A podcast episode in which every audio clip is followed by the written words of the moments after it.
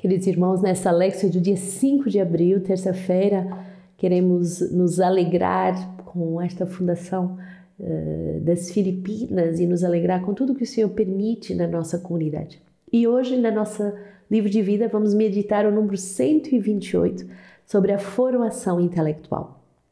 Cada um pode e deve legitimamente aspirar à formação intelectual. No entanto, devemos vigiar para que ela seja integrada no percurso espiritual a partir da experiência pessoal com Deus, de forma a ultrapassar uma ciência puramente de noções e alcançar a inteligência do coração que sabe ver primeiro e que tem a capacidade de comunicar o mistério de Deus aos irmãos. São João Paulo II indica o sentido da formação intelectual. A formação intelectual, embora possua a sua especificidade, liga-nos profundamente com a formação humana e espiritual, a ponto de construir uma das suas expressões necessária. Configura-se efetivamente como uma exigência irreprimível da inteligência pela qual o homem participa da luz da inteligência de Deus e procura adquirir uma sabedoria que, por sua vez, se abre e orienta para o conhecimento e adesão a Deus. Devemos valorizar o trabalho intelectual, sobretudo daqueles quais o Senhor já pôs as inspirações e as capacidades. Contudo, será bom de vigiar para que estes desejos de buscas intelectuais sejam bem ordenados, a serviço da vocação da comunidade, da missão e dos chamados pessoais reconhecidos. 1 Coríntios 8:1 Cuidado, porque a ciência incha, é a caridade que edifica. Neste sentido, é necessário que os responsáveis da comunidade façam discernimento com as pessoas interessadas e sobre os tempos oportunos para planejar uma formação específica e pessoal. 2 Timóteo 4, 3 a 5, pois virá um tempo em que alguns não suportarão a sã doutrina. Pelo contrário, segundo os próprios desejos, como que sentindo comichão nos ouvidos, se rodearão de mestres. Desviarão os ouvidos da verdade, orientando-os para as fábulas. Tu, porém, se sóbrio em tudo, suporta o sofrimento, faz o trabalho de evangelista, realiza plenamente o teu ministério.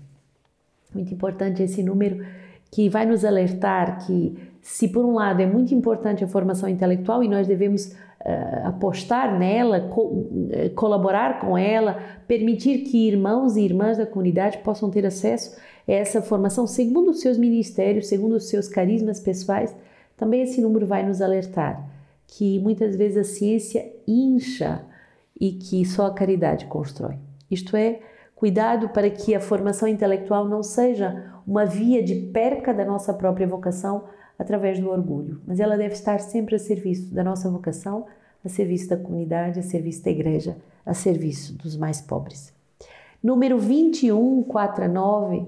Então partiram da montanha de Or pelo caminho do mar de Suf para contornarem a terra de Edom. No caminho, o povo perdeu a paciência, falou contra Deus e contra Moisés. Por que nos fizeste subir do Egito para morrermos neste deserto? Não há nem pão nem água. Estamos enfastiados desse alimento de penúria. Então o Senhor enviou contra o povo serpentes abrasadoras, cuja mordedura fez perecer muita gente em Israel. Veio o povo dizer a Moisés: Pecamos ao falarmos contra o Senhor e contra ti. Intercede junto do Senhor para que afaste de nós estas serpentes. E Moisés intercedeu pelo povo. E o Senhor respondeu-lhe: Faz-me uma serpente abrasadora e coloca em uma haste. Todo aquele que foi mordido a contemplar viverá. Moisés, portanto, fez uma serpente de bronze e a colocou em uma haste. Se, se alguém era mordido por uma serpente, contemplava a serpente de bronze e a vivia. Que belo essa passagem, justamente em que uh, o povo vai fazer esse reconhecimento do seu pecado. Pecamos ao falar contra o Senhor e contra ti. Por isso, intercede junto de Deus. O poder da intercessão dos irmãos quando pecamos, quando falamos mal das autoridades, quando falamos mal dos irmãos, pedirmos a intercessão da comunidade e pedirmos justamente que o mesmo veneno que lançamos com as críticas possa ser colocado aos pés da cruz.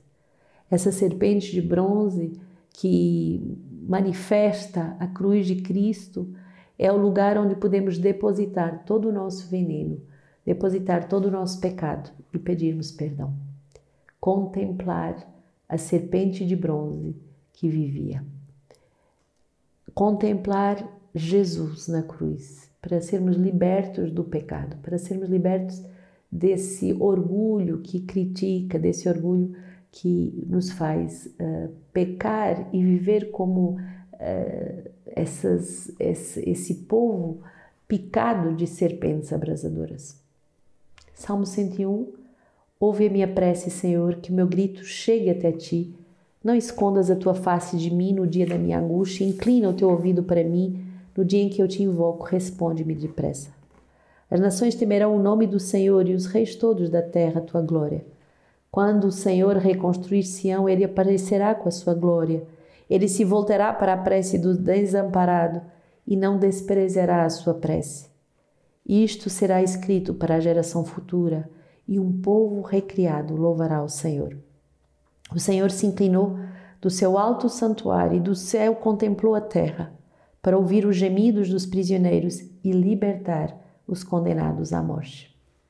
Ouve, Senhor, a minha prece, que o meu grito chegue até ti. Podermos, nesse tempo de quaresma, nessa última semana da quaresma, suplicar a salvação do Senhor, suplicar o seu poder que vem para nos recriar, que vem para nos salvar. Um povo recriado louvará o Senhor. Em vez de maldizermos, em vez de julgarmos, o, o sinal do povo recriado é o louvor. João 8, 21 a 30, disse-lhes ainda Jesus: Eu vou e vós me procureis, e morrereis em vosso pecado. Para onde eu vou, vós não podeis vir. Dizia então os judeus: Por acaso ele irá matar-se? Pois dizia: Para onde eu vou, não podeis vir. Ele, porém, lhes dizia: Vós sois daqui de baixo, eu sou do alto. Vós sois deste mundo, eu não sou deste mundo. Disse-vos que morreis em vossos pecados, mas se não crerdes que eu sou, morrereis em vossos pecados. Diziam-lhe então: Quem és tu? Disse-lhe Jesus: O que eu vos digo desde o começo. Tenho muito a falar e a julgar sobre vós, mas aquele que me enviou é verdadeiro e digo ao mundo tudo o que ouvi dele. Eles não compreenderam de que lhes falava do Pai. Disse-lhes então Jesus: Quando tiveres elevado o Filho do Homem, então sabereis que eu sou e que nada faço por mim mesmo. Não falo como o Pai me ensinou e quem me enviou está comigo. Não me deixou sozinho, porque faço sempre o que lhe agrada. E tendo ele assim falado, muitos creram nele. O Senhor vai nos alertar que a santidade é estar com Deus e fazer sempre aquilo que lhe agrada. E muitas vezes nós uh, nos afastamos do Senhor e não fazemos essa experiência de estar unido a Ele, de ouvi-lo e de fazer a sua vontade. Que nesse tempo, que são os últimos antes da Semana Santa, possamos verdadeiramente tomar essa iniciativa de querer escutar o Senhor, de querer fazer a sua vontade. São Vicente Ferrer uh, nasce na Espanha 1350, então século XIV, e passa uma infância e uma juventude com os padres dominicanos, que tinham um convento próximo à sua casa, e aos 17 anos pede para entrar na Ordem dos Pregadores. Vai estudar em Barcelona e Toulouse, doutorando-se em Filosofia e Teologia, e foi ordenado sacerdote em 1378. Desde o início foi um excelente pregador e iniciou uma peregrinação por toda a Europa o período histórico era muito delicado e muitas guerras e lutas contra a igreja era aquilo que reinava. Então, nessa altura, o Papa Urbano IV, italiano, foi eleito como Papa, mas as correntes políticas francesas não o aceitaram e elegeram outro Papa, um Papa francês, Clemente VII, que foi uh, residir em Avignon, na França. A igreja se dividiu em duas e uh, ocorrendo então aquilo que foi chamado como o cisma do Ocidente da Igreja Ocidental, que ficou como dois comandos, e isso durou 39 anos. Vincent Serrer uh, aderiu inicialmente ao Papa de Avignon. O coração desse dominicano era dotado de uma fé fervorosa e diante de uma Europa muito marcada por batalhas sangrentas, calamidades públicas, fome, miséria, ignorância, peste negra, eh, a pregação de Vicente Ferrer ganhou nuances de fatalismo. Ele foi chamado mesmo o anjo do Apocalipse em uma das suas pregações.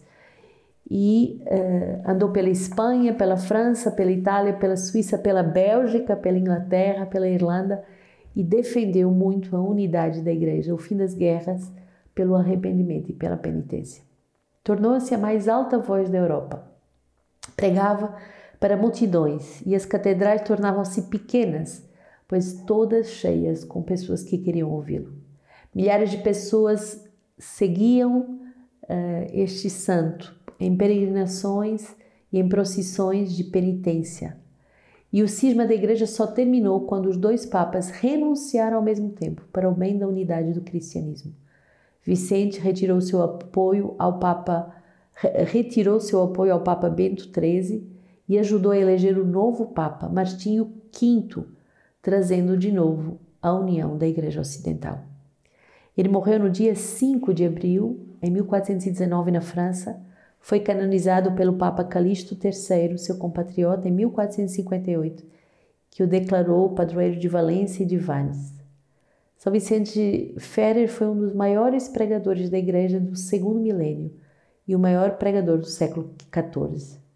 É o padroeiro dos construtores. Que nesse dia decidamos todos ser construtores dessa unidade e não da divisão, não dos partidos, mas de um só Papa, de um só coração, de uma só alma. Ele fala sobre justamente o modo de pregar. Nas pregações e nas exortações devemos utilizar palavras simples, em tom de conversa, quando se trata de explicar os deveres particulares. Na medida de possível, serve-te de exemplos para que o pecador culpado de determinada falta se sinta interpelado com a pregação como se fosse só para ele. No entanto, na tua forma de falar, deve transparecer claramente que as advertências não procedem do espírito soberbo ou irascível, mas de sentimentos de caridade e de amor paterno. Como um pai que sofre ao ver o seu filho que erra, gravemente enfermo ou caído no fundo do poço esforça-se por salvá-lo e livrá-lo do perigo e cuida dele como uma mãe. Faze sentir ao pecador a tua alegria pelo seu progresso e a glória que o espera no paraíso. Este modo de proceder será muito proveitoso aos ouvintes. Que São Vicente Ferrer nos ajude nesse caminho de unidade, caminho de unidade interior, renunciando ao pecado, mas também caminho de unidade construído à nossa volta no seio da Igreja. Glória ao Pai, ao Filho e ao Espírito Santo, como era no princípio, agora e sempre. Amém.